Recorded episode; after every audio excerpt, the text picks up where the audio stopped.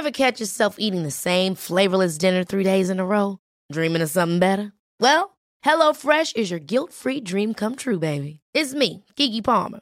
Let's wake up those taste buds with hot, juicy pecan-crusted chicken or garlic butter shrimp scampi. Mm. Hello Fresh. Stop dreaming of all the delicious possibilities and dig in at HelloFresh.com. Let's get this dinner party started.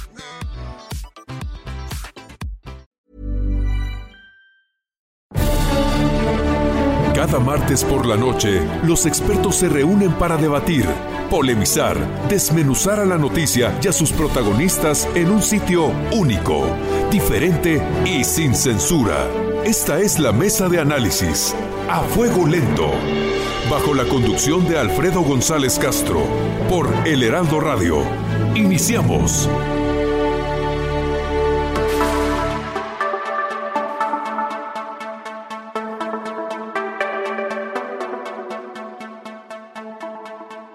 La infancia es una etapa maravillosa. No hay pasado, no hay futuro, solo un presente que se mira con inocencia e ilusión.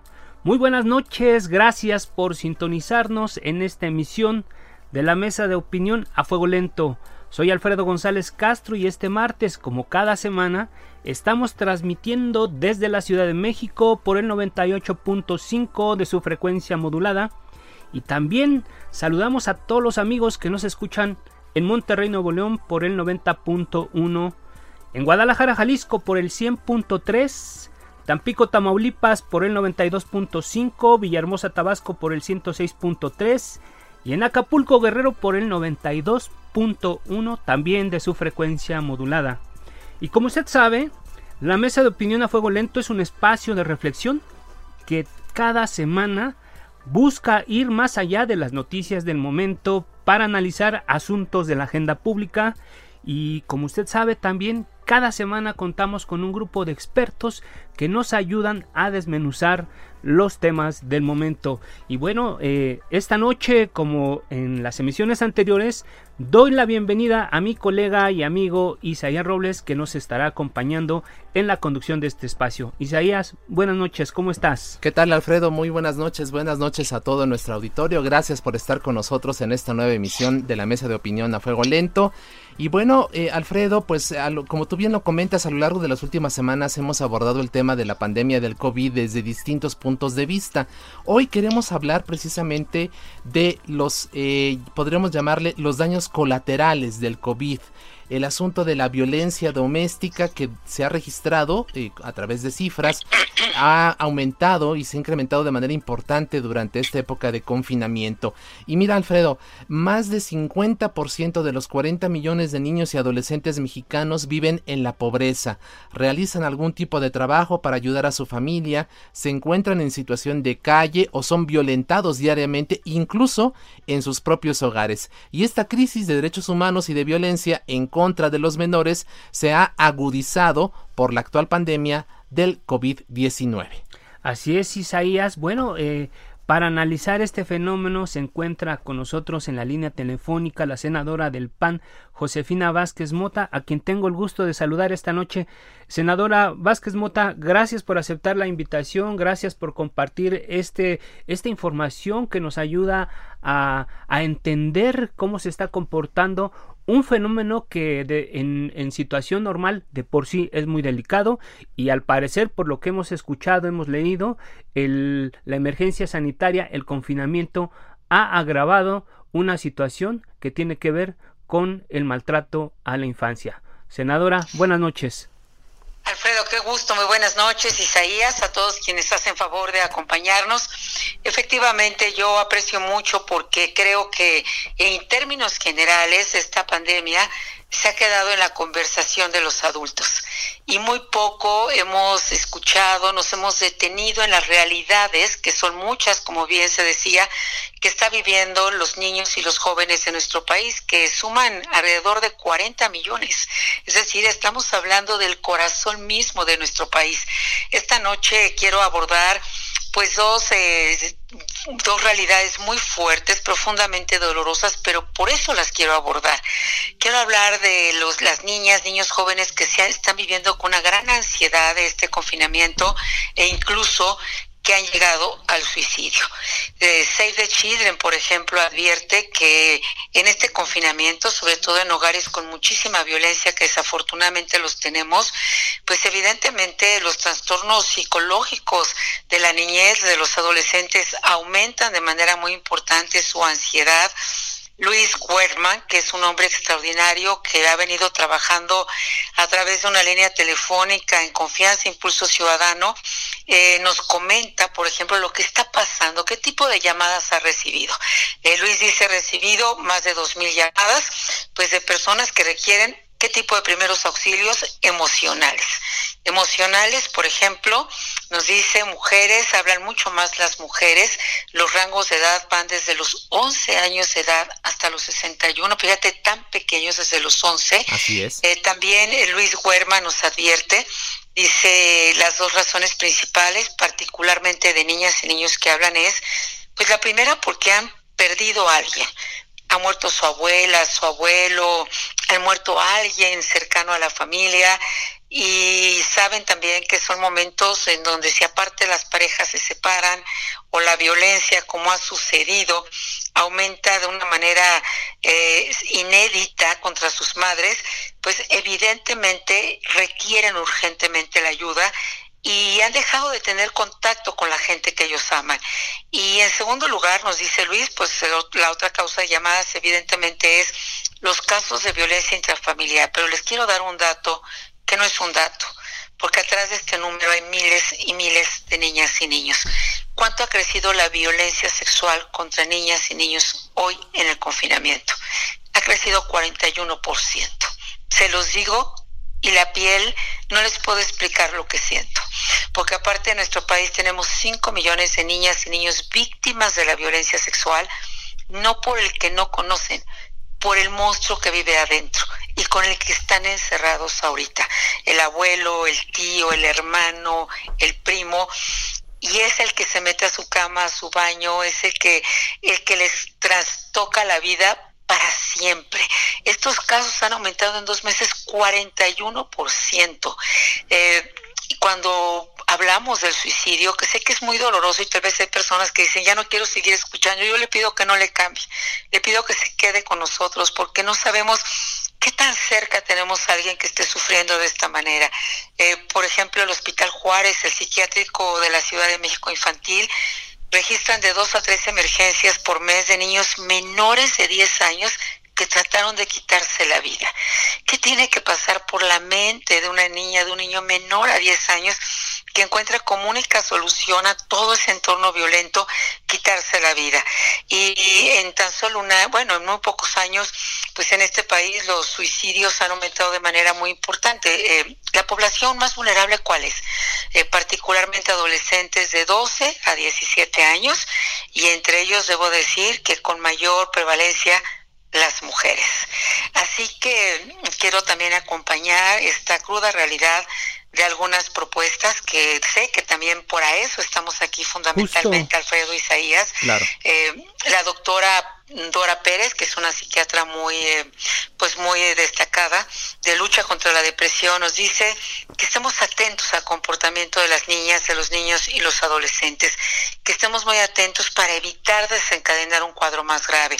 O el doctor Raimundo Calderón de la Universidad del Valle de México eh, afirma lo siguiente, dice, si las niñas, los niños, los adolescentes asumen que con la muerte van a resolver problemas que para ellos tienen toda la dimensión, porque cuando escuchas a tus papás golpearse, gritarse, sufrir, para ti eso es todo el problema del universo. A lo mejor para alguien que está afuera dice, bueno, es un problema de tantos. No, para ese niño es todo el problema. Claro, o la Fundación Ayuda a Niños y a Niños.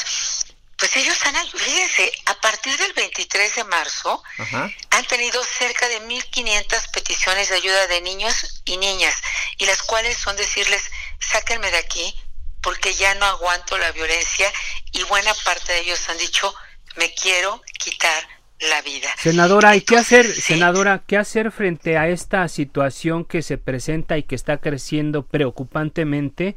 Eh, ya lo reportabas tú la semana pasada, en un mes se registraron 52 suicidios infantiles en México. ¿Cuáles, eh, ¿cuáles son las recomendaciones? Nos paralizaría a todas y a todos, ¿verdad? Es decir, estamos hablando, necesitamos cubrebocas contra la violencia por piedad, necesitamos protección contra la agresión sexual.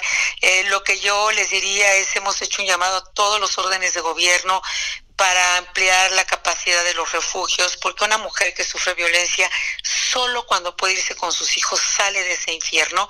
Y hoy los refugios están totalmente rebasados, sobresaturados. Eh, necesitamos también, la doctora Borboya nos da tres recomendaciones muy concretas, que es muy reconocida. Nos dice, hay que hablar con los niños con la verdad, claro, con su lenguaje pero no intentemos engañar a los niños sobre lo que significa esta pandemia. Los niños más que recordar el coronavirus van a recordar cómo los tratamos en estos días en casa. Si los respetamos, si tuvieron amor, si tuvieron solidaridad, si los enseñamos a hacer otras tareas. A lo mejor hay que hacer lo que hacían antes nuestros padres o nosotros. Yo tengo 59 años con nuestras hijas, donde no existían los celulares ni el internet. Y entonces tú les cantabas y tú dibujabas con ellos y tú les contabas un cuento. Hay que decirle a los niños que se vale tener miedo, que todos tenemos miedo, que nosotros también tenemos miedo y hay que entender que sus sentimientos se van a acentuar, nos dice la doctora Borboya, o sea, se van a reír mucho o van a llorar mucho, de pronto van a estar haciendo más caprichos porque pues aumenta este nivel de tensión familiar. Entonces, eh, yo terminaría diciéndoles eh, lo que nos contó Diego, que de siete años, y le preguntamos justamente para poderlo compartir con ustedes en esta emisión tan importante, oye Diego, ¿cómo te sientes en el aislamiento? Y Diego nos dijo, y le dice a fuego lento, me siento mal porque me aburro, yo quiero salir con mis amigos. Eh, él vive en la Ciudad de México, dice, a pesar de estar aburrido, también estoy muy preocupado de que haya más casos y muertes o que esto se ponga más intenso. Ya perdí a mi abuelita Rosario y no quiero perder a más familiares. La verdad es que estoy muy triste porque le extraño muchísimo, ella me cuidaba, me quería mucho y ya no la volví a ver.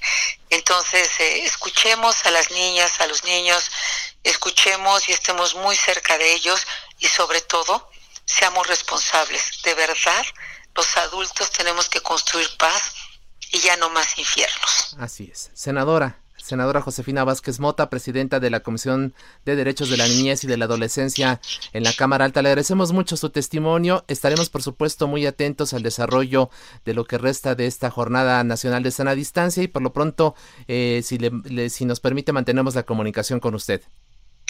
Así será, será un honor y yo aprecio mucho este espacio. Hasta pronto, muchas gracias. Gracias, muchas gracias senadora, muchas gracias. Continuamos. A fuego lento, lento, con Alfredo González Castro.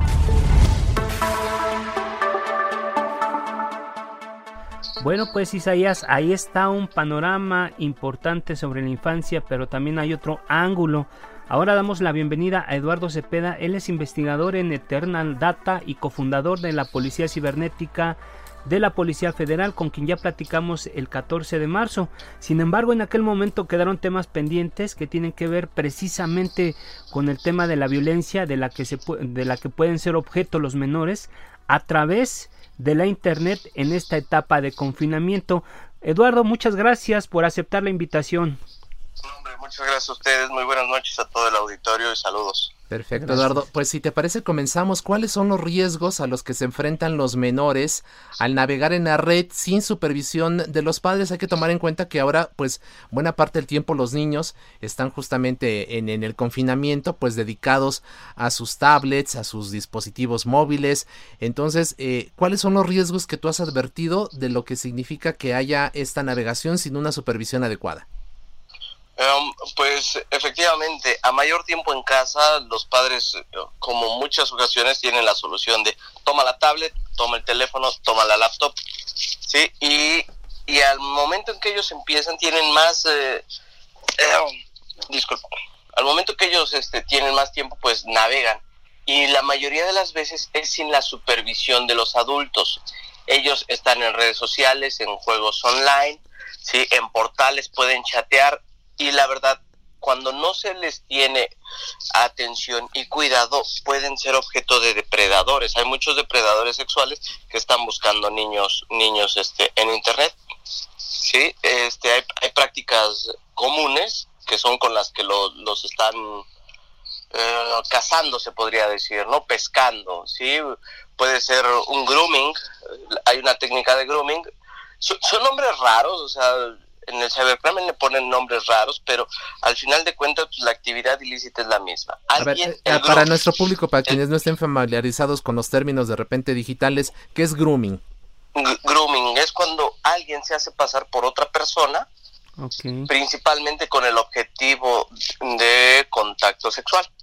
¿sí? Un adulto se hace pasar por un menor o por una mujer para poder tener contacto con alguien. Esto es muy sencillo, crean un perfil en redes sociales, ¿sí? Le, ponen imágenes, imágenes muy interesantes. Eh, hay un caso muy famoso, varios casos muy famosos, un profesor en Canadá creó un perfil que se hacía llamar Justin Bieber y, y se acercaba a jovencitas y a jovencitos y les decía que era Justin Bieber y que pues era el de a de veras, nada más que pues necesitaba que les mandaran fotos y, consiguió muchas fotos y consiguió que muchos, muchos jóvenes, jovencitas encendieran su cámara web y, y él desde su computadora grababa todos estos comportamientos. ¿Y cómo? es eh, lamentablemente algo muy común, ocurre mucho en portales de, de niños, en en salas de eh, redes sociales donde, donde se está viendo un tema. Recuerdo hace muchos años, muchos años, el canal de Bob el Constructor, el sitio de Bob, Bob el Constructor. Sí, muy popular. Sí, y, bueno, pues ahí decían hola y, y, empezaban a platicar los niños. Y mi pregunta era, ¿cómo era posible que niños de 5 o 6 años que apenas podían hablar, bueno, pues ya estaban interactuando en la computadora con otras personas? y lamentablemente la inocencia de, los pequeños pues es la que los hace creer que sí es una persona real, que sí es el, el amiguito que dice ser. Eduardo Cepeda, Eduardo Cepeda, em, investigador en estos temas de, cibernética, internet, a mí me gustaría eh, eh, que, ayudáramos a los padres de familia, a los, a los adolescentes, a los jóvenes, que nos dieras una especie de ABC de qué hacer desde el confinamiento para evitar que los niños sean presa de esta red de delincuentes cibernéticos. Ok, bueno, te platico otro peligro que existe es el bullying. Es muy común, este, los padres, los padres en todo momento deben hablar siempre, ya sea con los niños, con los adolescentes, ¿sí? Decirles lo que no está permitido hacer, ¿sí? deben de hablar acerca de el sexting, ya entrando entrando a temas más más grandecitos, ya se tiene conocimiento que niños ya desde 10, 12 años ya empiezan a mandar imágenes imágenes subidas de tono. Sí, y explicarles que hay edad para todo y que siempre hay que tener este seguridad en qué hacer y qué no hacer. Ni siquiera ni siquiera al novio, a la novia, mucho menos en redes sociales publicar fotos personales en las que salgan y mucho menos que en posiciones sugerentes. ¿Sí? Porque, porque de aquí lamentablemente se, viene, viene otra consecuencia que, que se llama sextorsión. Ajá. Esto es que, oye, pues tengo tres fotos tuyas en las cuales te ves en toples, ¿sí? Así es que o me mandas más y quiero verte desnuda completa o publico estas tres. Y aparte, pues digo que que eres, eres una niña mala o, muchos adjetivos calificativos negativos hacia, hacia esas personas con el objetivo de obtener mayores imágenes o lograr algún acercamiento físico. Ajá, porque este es eh, lamentablemente uno de los, de los más grandes objetivos, el, llegar a tener algún con, con contacto, físico. ¿sí? Otro de los peligros es la adicción a la tecnología. Sí, es, es muy común que los niños ahorita con el confinamiento, pues, este, tengan efectos, efectos de insomnio, ansiedad, irritabilidad. Sí, muchos niños tienen, de hecho, regresiones, etapas previas, como volverse a hacer pipí en la cama, ¿no? Este, así es que este tipo de cuestiones se, se deben de, estar en constante comunicación. Yo, yo recomiendo que en este confinamiento todos los padres hablen con los menores y generen un calendario, un calendario y un horario. ¿Sabes qué? Estamos como en etapa normal, simple y sencillamente aquí en la casa. Hoy, este, de 7 a, de, de 7 o de 8 de la mañana a 2 de la tarde vas a estar como si estuviéramos en la escuela. Y si toca educación física, aquí mismo lo vamos a hacer. ¿sí? Y de, tal hora a tal hora, tal materia, de tal hora a tal hora, receso, y así llevarlo. Después, en las tardes, darles un tiempo, un tiempo estimado sería muy bueno, dos horas cuando mucho, de acceso a la tecnología, ya sea la laptop, ya sea el celular o la tablet. Y supervisados. no obviamente, obviamente eh, recordar claramente que el padre es el que compró la tecnología, el padre es el que le pone el crédito al celular. Es el que le da la llave. Exactamente, no, pero totalmente le da la llave del carro y le pone gasolina. Y muchos y a, muchos padres se les olvida eso. Hace muchos años hay una hay una escritora que escribió un, un artículo, se llama Janelle Burley Hoffman ella es una madre americana, este, tiene cinco hijos, es escritora y, y, bueno, pues mm, lleva un movimiento que pretende educar el uso responsable de las nuevas tecnologías. Ella este, creó un, un contrato, un contrato es buenísimo ese, ese contrato porque les dice a sus hijos, mm, aquí tengo a la mano nada más les leo los puntos. Punto uno, es mi teléfono y yo lo compré, yo lo pagué, yo te lo presto. Dos, yo siempre sabré leer, sabré la contraseña. Tres, si suena, contéstalo y di hola. Cuatro, entregarás el teléfono a mamá o a papá a las siete, a las, a las siete de la mañana, antes de, irte, antes de irte al colegio. Establecer los horarios, ¿no? Gran contrato. No te llevarás el teléfono al colegio. Seis, si el iPhone se cae, se rompe, se golpea, tú lo vas a pagar de tus domingos. Siete, no utilices el teléfono para mentir, hacer tonterías o engañar a otro ser humano. Ocho, no envíes mensajes, correos electrónicos o nada, o no digas nada a través del teléfono que no lo dirías en persona, que eso es una práctica muy común y por eso existen muchísimos haters.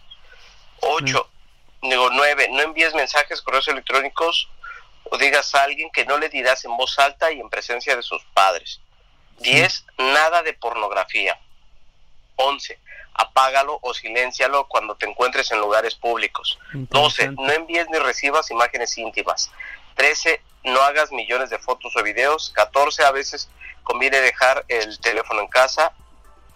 15. Baja música. Hasta ahí todo es muy, muy, muy, muy importante. O sea, entender que los padres son los responsables, los que les dan la tecnología a los menores. Así es, pues ahí están. Hablábamos. Si aplicamos, si aplicáramos eh, este este contrato que tú nos comentas, Eduardo, con los menores, creo que se disminuiría mucho el riesgo de que fuesen víctimas de este tipo de delincuentes que pues están como tú bien lo comentas a la casa especialmente ahora en esta etapa de, confinamiento.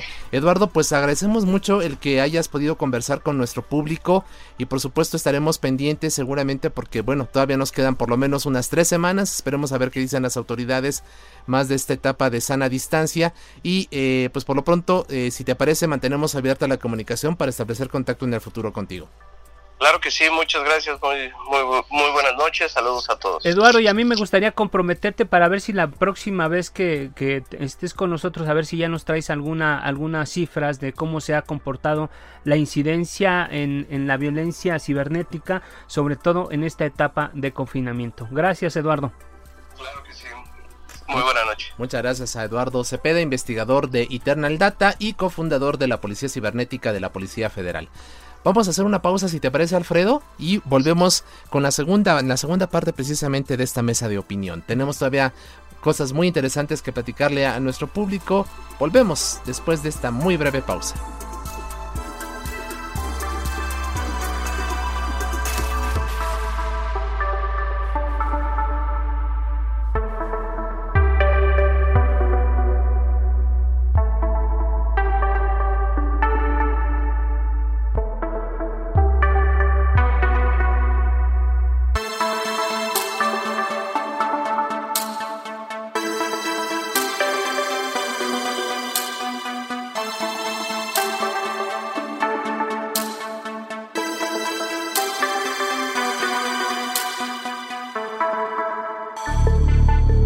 En la polémica por El Heraldo Radio, con los que saben de política y la desmenuzan, en la mesa de análisis. A fuego lento, en la mesa de análisis. A fuego lento, con Alfredo González Castro, por El Heraldo Radio.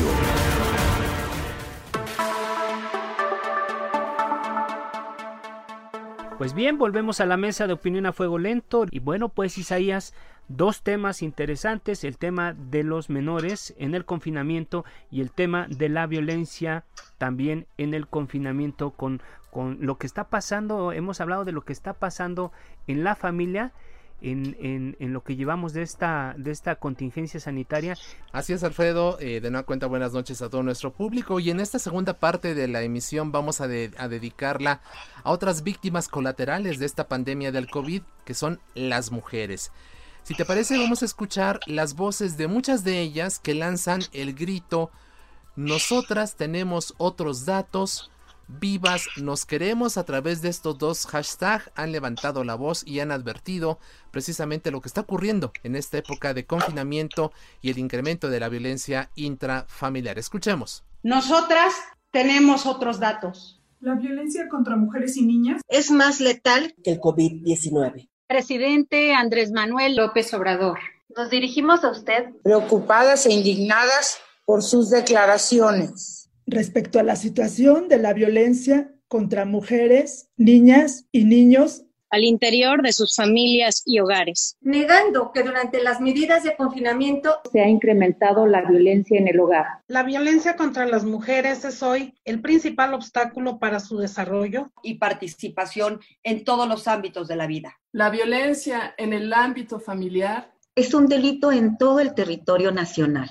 Las principales víctimas de la violencia en la familia son las mujeres, las niñas y los niños.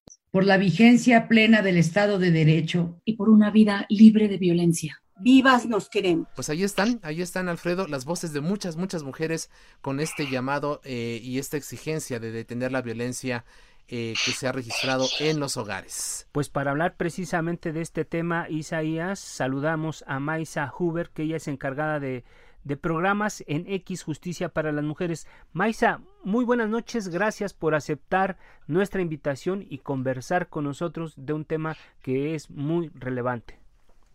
No, muchas gracias por tenerme. Buenas noches.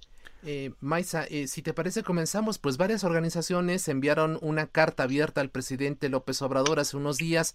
¿Qué es lo que le están exponiendo? En, en resumen, danos una breve síntesis de lo que le demandan al presidente López Obrador. Mira, eh, pues desde el inicio de la contingencia me parece que el gobierno federal hizo una gran énfasis en reconocer que los servicios de prevención y atención a la violencia contra las mujeres eran un servicio esencial dentro del contexto de contingencia. Es decir, que son servicios que no se pueden suspender, que no se pueden reducir y que tienen un aspecto crucial en la vida de la ciudadanía. Eh, sin embargo, eh, desde el, me parece que el día 23 de abril, el gobierno federal presentó un decreto el decreto por el que se establecen las medidas de austeridad que deberán observar las dependencias y entidades de la Administración Federal, donde explica que se van a posponer las acciones y el gasto de gobierno con excepción de eh, algunos programas prioritarios. Sin embargo, en esos programas prioritarios no se ven reflejados ningún programa que tenga que ver con la atención eh, a la violencia de género, que es un tema eh, crucial en, el, en la contingencia, ¿no? En esa misma carta que mandamos al, al, al presidente, pues hacemos cuenta de cifras del mismo, eh, del mismo gobierno federal sobre el aumento de la violencia de género como consecuencia de, la, de las medidas de, de distanciamiento social. Y ahí destacamos que eh, constatamos un aumento de 22% en las llamadas de emergencia al 911 eh, de febrero a marzo, es decir, en un solo mes. En el mes de marzo, el 911 recibió en promedio 155 llamadas cada hora sobre temas de violencia de género y en el primer trimestre del año se abrieron eh, 960 carpetas de investigación por muertes violentas de mujeres y niñas. Eh, en paralelo, pues muchos, eh, más o menos 69 de los refugios que puedan usar las mujeres en caso de ser víctimas de violencia están ocupados ya entre 80 y 100% de su capacidad y todavía estamos lejos de terminar eh, la llamada Jornada Nacional de Sana Distancia. Entonces, eh, frente a esas cifras, a la situación de violencia que sí encontramos que está en aumento eh, en toda la República, nos preocupa que las acciones de gobierno no acompañen este proceso y no garanticen los gastos necesarios para que esos servicios de atención a la violencia de género puedan seguir funcionando en condiciones de seguridad y de dignidad. Maisa, preguntarte si ustedes después de esta carta abierta que enviaron al presidente tuvieron respuesta de alguna autoridad. Eh, por ahora no hemos tenido respuesta, sin embargo estamos empezando, tenemos la confianza de poder empezar a entablar un diálogo constructivo con varias dependencias del gobierno federal. ¿Como con cuáles? ¿Y, y, a qué atribuyen ustedes? Porque además incluso el presidente pues ha minimizado. Él asegura que no, que no ha aumentado la violencia eh, intrafamiliar contra las mujeres. Eh, contrario a lo que ha establecido la propia su propia secretaria de gobernación Olga Sánchez Cordero quien incluso pues ha tenido reuniones virtuales eh, con, con, muchas organizaciones con InMujeres con otras dependencias para hablar precisamente de este fenómeno Sí, efectivamente, estamos muy preocupadas de esta eh, tendencia, de estas declaraciones del gobierno que parece invisibilizar la violencia e ignorar las mismas cifras de su propio gobierno, porque no estamos sacando cifras de bajito de la manga, estamos usando las mismas cifras publicadas por el gobierno federal. Eh, y por lo mismo, nosotras consideramos que es un tema de congruencia política, de poder declarar que esos servicios son servicios esenciales y entonces, a pesar de medidas de austeridad, tendrían que poder garantizar, eh, garantizar garantizar eh, la, o sea, el, el, recurso para poder operar, ¿no? Y para poder hacer frente a ese aumento de la demanda. Sin embargo, pues estamos frente a una situación donde tenemos muy poca claridad realmente de cuáles van a ser los recursos afectados y eso es la primera preocupación de cuáles fueron los eh, eh, los criterios que se tomaron en cuenta para eh, para tomar esa decisión. Eso tampoco lo sabemos y no tenemos seguridad sobre los mecanismos para ejercer los recursos eh, que se vayan a quedar, ¿no? Entonces, pues eh, en ese sentido, para responder tu pregunta, pues nosotras estamos empezando, estamos buscando al menos empezar por un diálogo con la Secretaría de Gobierno, con la Comisión eh, contra la Violencia contra las Mujeres, con el Instituto Nacional de las Mujeres. Eh, ¿En cuánto calculan ustedes que es el presupuesto que se requeriría para poder hacer frente a esta emergencia, este incremento que tú nos comentas de la violencia intrafamiliar, especialmente de género? No te, te puedo eh, dar en este momento una cifra exacta. Lo que sí queremos primero saber es si el presupuesto que ya se está implementando va a ser afectado, es decir, que se va a disminuir. Eh, Maisa, yo te quiero preguntar, eh, bueno, eh, eh el, en marzo se hizo todo este movimiento, el paro nacional, la marcha de mujeres, y bueno, pues desgraciadamente por un se, se atravesó este tema de la pandemia, de la pandemia que es mundial, pero preguntarte si, si ustedes perciben con toda una pandemia este movimiento sirvió de algo. Por supuesto que el movimiento sirvió de algo. En primer lugar, este, creo que es importante decir que estuvimos en las calles el 8 de marzo, desaparecimos el 9 para poder hacer visible el, el papel, el trabajo de las mujeres en esas, eh, en la vida cotidiana, en, como soporte de la sociedad y pues ahí estamos y no vamos a callar. Creo que el, primer momento, o sea, ese primer eh, acercamiento que estamos teniendo con las eh, con el gobierno federal, justamente para exigir y no dejar que se impacte los presupuestos a servicios de, de atención a la violencia de género, es un justo producto de las movilizaciones que hemos tenido desde el 8 de marzo. Y por otra parte, creo que es bien importante resaltar que el 9 de marzo, ese, esa huelga de mujeres que tuvimos, ese paro de mujeres que tuvimos para poder hacer visible todo el trabajo que realizamos dentro de la sociedad, trabajos de cuidado, trabajos mal remunerados, eh, el papel que tenemos, la proporción que tenemos dentro de la fuerza laboral del país, creo que se está reflejando aún más en esa época de contingencia. O sea, lo que los temas que más están eh, este tomando fuerza, pues obviamente son temas de violencia de género, porque sí, eh, la, la, pandemia está visibilizando situaciones de desigualdades que ya existía y, por ejemplo, el tema de los cuidados. Nos estamos dando cuenta que la mayoría de las personas que se encuentran trabajando en el sector salud son mujeres, de las mujeres que están trabajando en el sector educativo y de cuidado son mujeres y son las mujeres que siguen trabajando y que siguen exponiéndose en medio de la contingencia.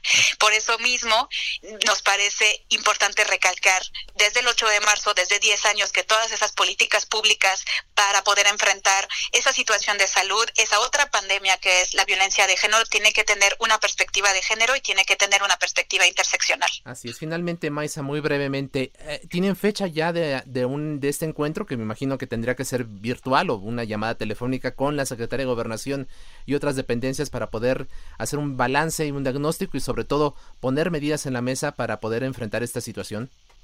Eh, me parece todavía no tenemos fecha, pero esperemos que pueda ser lo más pronto posible. Así es. Muy bien, pues muchas gracias, Maisa Hubert, es el encargada de programas en X, Justicia para las Mujeres.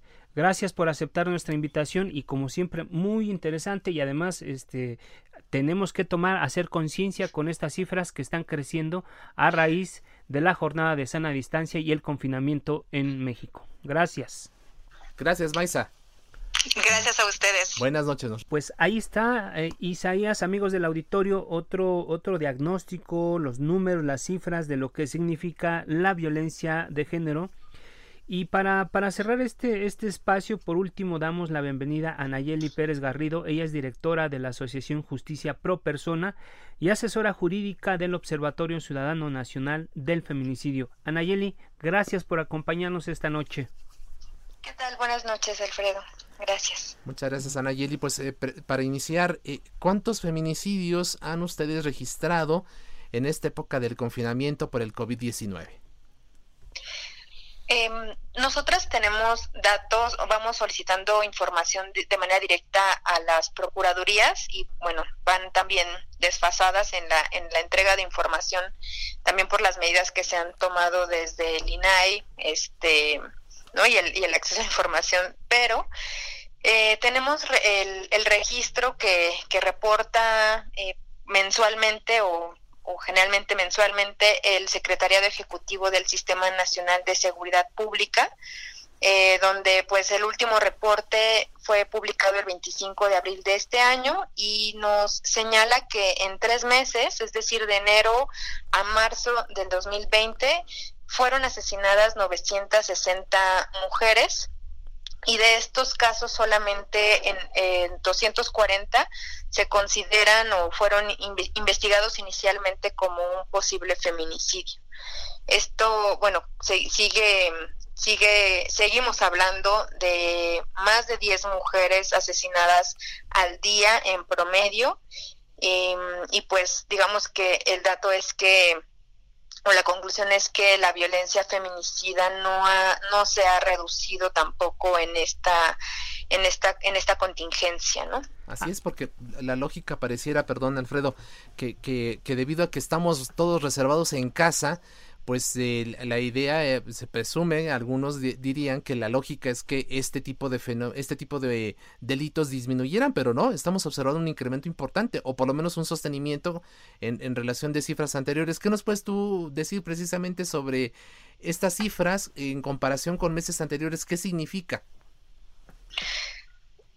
Bueno, en el caso del feminicidio, que, no ha reducido la problemática, lo que también estamos observando con preocupación es el nivel de incidencia de la violencia eh, familiar, que también en un porcentaje considerable es la antesala de los feminicidios, donde eh, pues eh, las propias autoridades han, han registrado eh, un incremento en las llamadas a los números de emergencia, principalmente al 911 eh, eh, las autoridades federales registraron 67.081 llamadas de, emergencia relacionadas con incidentes de violencia contra las mujeres.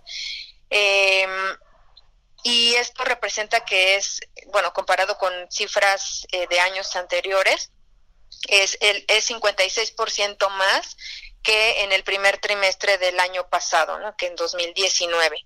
Entonces, este confinamiento, que digamos que es una medida para combatir la pandemia del COVID-19, pues implica para las mujeres un confinamiento de riesgo porque sabemos que en un porcentaje que, bueno, al menos en el, en el 30%, al menos en el 30% de los casos de feminicidio, se cometen a manos de familiares y principalmente de sus parejas. Eh, en el otro 70% muchas veces se desconoce la relación entre la víctima y el victimario y bueno, en este 30% donde la autoridad sí tiene registro eh, fidedigno, digamos, en las investigaciones de esta relación, estamos eh, pues hablando de que las mujeres con estas medidas están conviviendo todos los días con sus agresores y eso, eh, digamos, bajo las, los estudios de, de violencia, pues implica el principal eh, factor, digamos, de, de, riesgo, ¿no? La convivencia entre cuatro paredes y un techo. Eh, entre la víctima y sus victimarios donde pues están en un, en un constante en un constante riesgo y hablando de la violencia donde eh, pues también los, los estudios de esta pues señalan que hay ciertas etapas de, de esta para que para que pueda cuando, o sea, cuando hablamos de, de, la violencia contra las mujeres, eh, sabemos que hay tres fases al menos en el círculo de la violencia y eh, la generación de tensión es una de ellas. Entonces, estar entre cuatro paredes en estas condiciones, muchas veces con los problemas económicos que esto está acarreando y los problemas de convivencia en sí eh, que generan estrés en una familia y también bajo ciertas condiciones puede agudizarse, pues son factores que, que están permanentemente eh, presentes en, en, las, en las familias en esta, en esta situación. Anayeli, eh, hemos dado cuenta y hemos sido testigos de que se presentó un fenómeno a partir de que se de esta pandemia, las agresiones al personal médico. Preguntarte directamente si ustedes tienen algún registro de si las agresiones son con más frecuencia hacia personal médico femenino o eh, tienen algún registro ustedes o simplemente es en general porque incluso la semana pasada conocimos el caso de tres enfermeras del IMSS en Torreón, Coahuila, que fueron asesinadas. ¿Ustedes perciben que es igual agresión para todo el personal médico o hay más saña con las mujeres? En general en la violencia, eh, digamos, del comunitaria, eh, sí hay una diferencia en las formas y las razones o motivaciones que se dan eh, hacia las mujeres, ¿no? Generalmente está motivada por esta, esta discriminación, por la condición de género, por el solo hecho de ser mujeres y y la hazaña y otras violencias que se expresan en los cuerpos o en las personas eh, que son eh, violentadas, pues sí responden a esta a esta misoginia o esta discriminación. Entonces no, digamos, no podría dar una conclusión eh, como basada en un estudio, pero digamos sí bajo el conocimiento de y el estudio de lo que implica la violencia de género, donde al menos en los casos de feminicidio, se encuentran presente esa hazaña de manera frecuente o de manera distinta en los cuerpos de las mujeres y que justamente una de las de las bases teóricas del feminicidio pues es que estos son motivados por ese odio y discriminación. Em, ¿no? Em, en este caso pues lo, lo, preocupante y digamos que lo que tenemos también nosotras como fuente pues es lo que ustedes eh, nos comparten como medios de comunicación donde pues hemos observado, ¿no? Es, como, como bien dices, estos casos donde se agreden a personal de la salud, principalmente han sido mujeres, eso sí, también ustedes lo podrían detectar, y que este y que pues me parece que sí sí hay un cruce pues de muchos factores incluyendo pues la ignorancia de la gente no que se y, y como no sé cómo llamarle pero me parece al menos eso o sea ignorancia y pues a veces pues falta de escrúpulos como para agredir a quienes nos están ayudando en esta situación tan terrible para la humanidad que no, o sea, que no, no habíamos vivido en, o sea, bajo estas, o sea, como en esta, en un contexto similar, ¿no? O sea, claro, ha habido pandemias, pero digamos, creo que hasta la, la, la, forma en que ahora nos comunicamos, pues también implica el de estar conscientes de, de todo lo que se está haciendo en otras partes del mundo o de lo que está sucediendo y eso también pues nos genera estrés, nos genera preocupación eh, y creo que eso humanamente es normal, pero lo que no es normal y eso sí debemos tenerlo muy claro es la violencia, ¿no? Nunca eh, la agresión a otra persona o a otro ser vivo va a ser normal y creo que eso sí es parte de de la cultura, de la educación, de lo que sí se puede cambiar en, en nuestro país y en, en general, ¿no? En, el, en, la, en, en la forma en que convivimos como personas entre mujeres y hombres. Así es. Eh, finalmente, Anayeli, eh, desde marzo, pues eh, ustedes hay que recordar, eh, se, se, realizó la marcha, se realizó el paro nacional, vamos, se ha visibilizado, se ha tratado de exponer públicamente con toda la sociedad mexicana este fenómeno de la agresión hacia la mujer, de la violencia de género, y pues pareciera que no hemos logrado enormes avances en este sentido. ¿Qué hacer para frenar esta ola de violencia que se ha elevado exponencialmente durante la época de confinamiento? ¿Qué hacer después de, qué hacemos después de la eh, nueva normalidad o qué debe implicar la nueva normalidad a, partir del fin del confinamiento, de la sana distancia, eh, eh, para frenar este, este tipo de fenómenos en nuestro país? Me parece que este eh, que esta contingencia pues además llega en un momento donde estaba muy fuerte, o sea, el tema de, de la violencia contra las mujeres o la visibilización del tema, sea, acababa de, acabábamos de salir miles de mujeres a las calles el día 8 de marzo uh -huh. en protesta por estas violencias, y me parece que eso no ha, no ha cambiado, o sea, digamos, las organizaciones, las mujeres feministas o la población en general, digamos, que salió, que está indignada, pues sigue eh, tejiendo redes y creo que eso es muy valioso, a lo mejor ahora de otra, en otras modalidades. El tema ha sido, o sea, después del COVID creo que el tema de la violencia sí ha como esta entrevista en sí misma, eh, ha estado presente y, de, y ha sido de interés de medios de comunicación y de la y de las organizaciones o de las co colectivas de, de, colocar el tema de manera constante eh, lo que lo que sigue y me parece que ese es el llamado que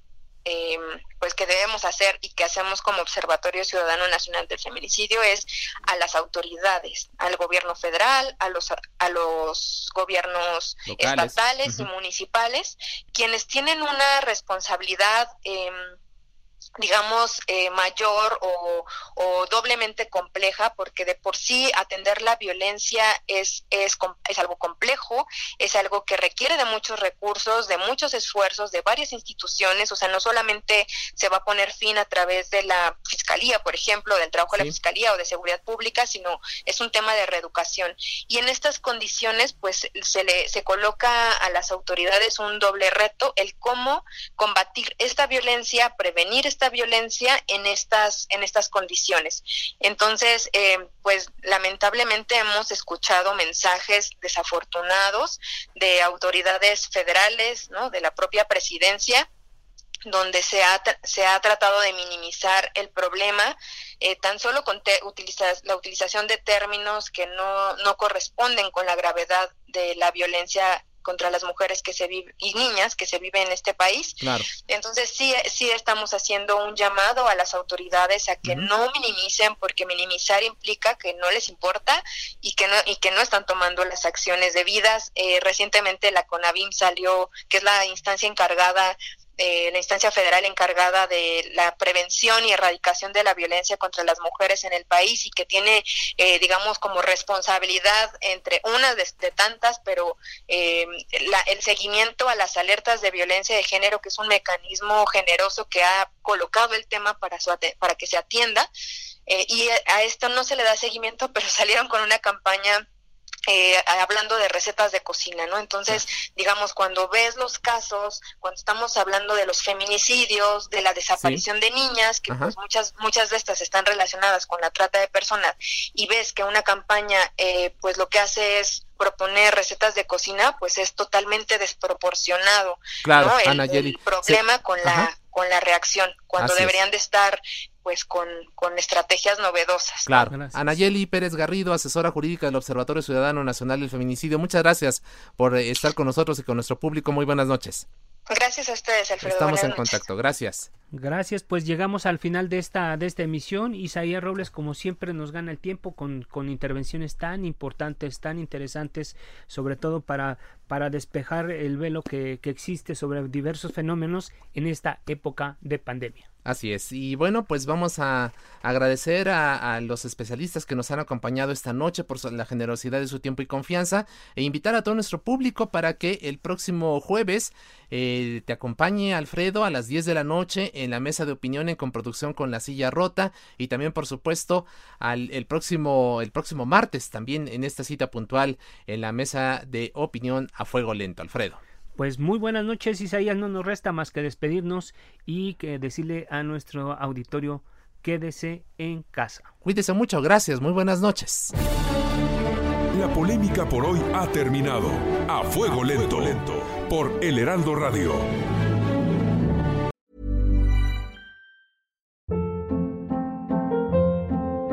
Hold up. What was that? Boring. No flavor. That was as bad as those leftovers you ate all week. Kiki Palmer here, and it's time to say hello to something fresh and guilt-free. Hello Fresh. Jazz up dinner with pecan-crusted chicken or garlic butter shrimp scampi. Now that's music to my mouth. Hello Fresh. Let's get this dinner party started. Discover all the delicious possibilities at hellofresh.com.